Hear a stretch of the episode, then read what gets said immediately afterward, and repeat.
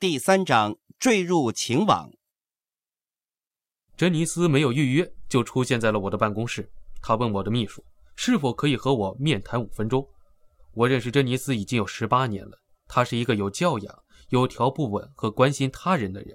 未经预约就出现在我的办公室里，那简直不像她。我想，珍妮斯一定是遇上了严重的危机，所以她没有预约就来了。几年来，她曾和几位男士约会过，其中一个谈了六年，还有一个三年，其余的恋情都是昙花一现。我让秘书请他进来，我预料门一关，珍妮斯就会泪流满面向我讲述一个悲剧故事。然而，他简直是跳着进的我的办公室，满脸兴奋地笑着。珍妮斯，你今天好吗？我问。好极了，他说。没有比现在更好的，我要结婚了。真的，我掩饰不住惊讶，说：“跟谁呀？什么时候？”跟大卫·格莱斯派，在九月。他解释。真是令人兴奋。你们约会多久了？三个星期，我知道这有点疯狂，查普曼博士。我曾和那么多人约会过，而且有几次几乎踏入婚姻殿堂，我自己也无法相信。但我知道大卫就是我要找的人。第一次约会，我们俩就感受到了。当然，第一天晚上我们都没有谈到这件事。可是，一周以后，他向我求婚。我早知道他会这样做，我也知道我会答应的。查普曼博士，我从来没有这样的感觉。你知道，我这些年来经历过的爱情和情感的挣扎，每一段关系中总有一些不对劲的地方。我从未觉得能够安心的嫁给他们任何一个人，但是我知道大卫就是我要嫁的人了。说到这儿，珍妮坐在椅子上，前后摇动起来，咯咯咯的笑着。我知道这有点疯狂，可是我非常快乐。我从未感到如此开心。珍妮斯发生了什么事情呢？她坠入情网了。在他的心目中，大卫是他碰到的最棒的男人，他十全十美，是一个理想的丈夫。珍妮斯日夜思念他。至于大卫曾经结过两次婚，有三个孩子，去年换过三次工作的事实，对于珍妮斯而言都是微不足道的。她很快乐，而且确信她跟大卫会永远的那么快乐。她在热恋之中。我们大多数人都是经历恋爱而进入婚姻的。我们遇到了某个人，他的外表和性格产生了足够的电流冲击力，触动了我们爱的感应系统。铃声响了，我们开始认识这个人的过程。第一步也许是分享一个汉堡或一块牛排，那就要看我们有多少预算了。可是我们真正感兴趣的不是食物，而是寻找和发掘爱。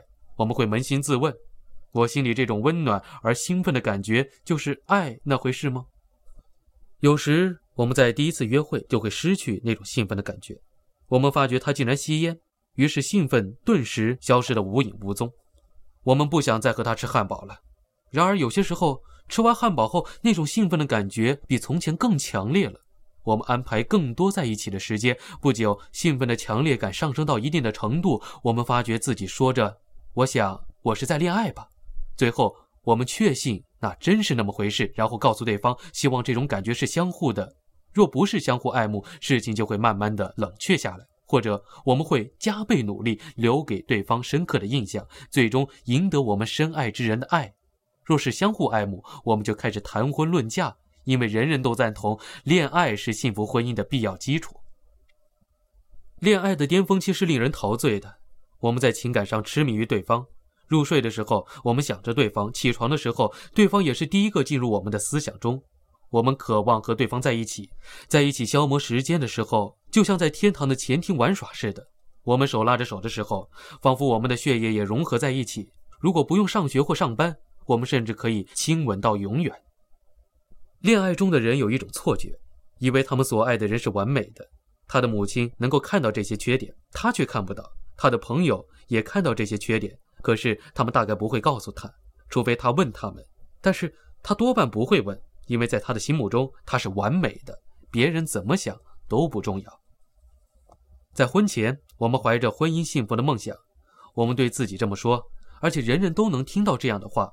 我们会使彼此非常快乐。别的夫妇也许会争吵打斗，但是我们不会，我们彼此相爱。当然了，我们不是完全幼稚的，理智上我们很明白，毕竟我们也会有相异之处。可是我们确信，我们会坦诚地讨论那些不同之处。我们之中总有一个人愿意让步，然后我们可以达成共识。当你在恋爱中，是很难相信除此以外的其他想法的。有人使我相信，如果彼此真的相爱，那将会天长地久。我们永远会有像现在一样美妙的感觉，任何事情都不能超越我们对彼此的爱。不幸的是，天长地久的恋爱只是虚构，而非真实。心理学家罗西·田尼斯博士对恋爱现象做了广泛的研究，在研究很多对夫妇之后，他总结出一段浪漫恋情的平均寿命是两年。如果那是一个秘密的恋情，也许会持续长久一点。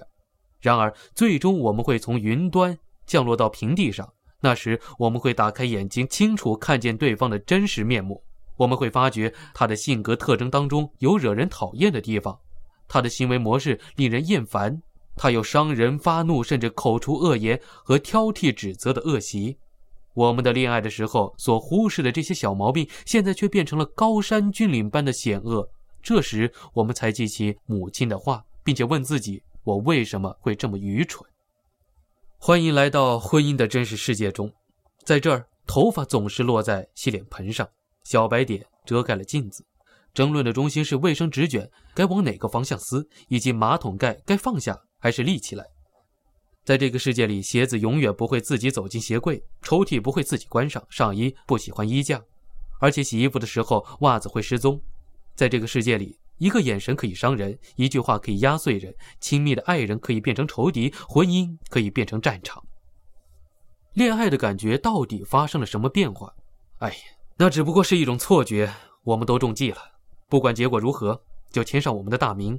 怪不得那么多人要诅咒婚姻以及他们曾经爱过的伴侣。毕竟，如果我们被欺骗了，我们是有权发怒的。我们是否拥有那份真实的爱情？我想是的。问题出在那错误的信息上。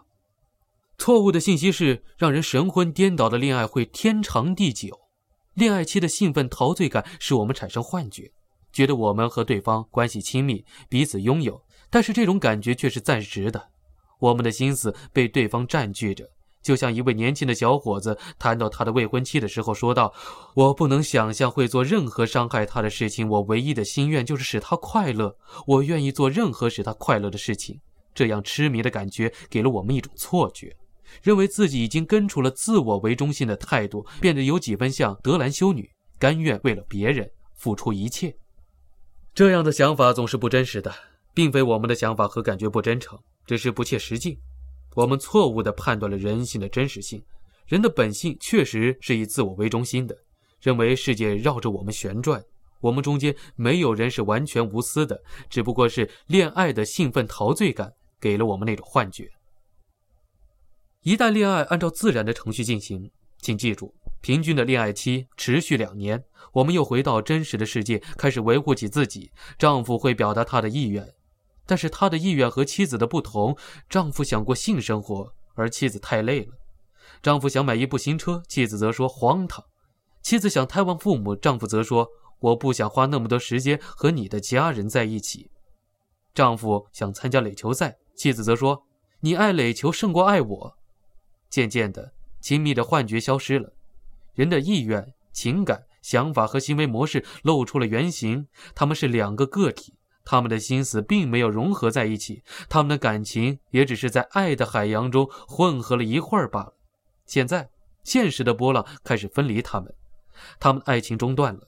这个时候，他们要么退缩、分居、离婚，开始寻找一段新的恋情。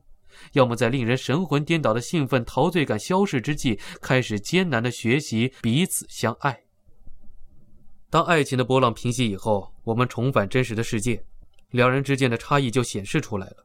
我们之中有多少人会问：我们为什么结婚？我们什么事情都有分歧。然而在热恋的时候，我们觉得两个人事事意见一致，至少在每一件重要的事情上，我们被恋爱中的幻觉骗进了婚姻。可能会认为我们面对两个选择：第一，注定要和配偶痛苦一生；第二，我们放弃婚姻，再来一次。我们这一代人常常选择后者，而上一代则常常选择前者。在我们自以为做出了更好的选择以前，也许应该仔细查看一下统计数字。目前，在美国，百分之四十的第一次婚姻以离婚收场，百分之六十的第二次婚姻和百分之七十的第三次婚姻。以同样的结局收场，显然，希望第二次或第三次婚姻会更幸福的想法是不实在的。研究资料似乎显示，存在着一个更好的第三选择。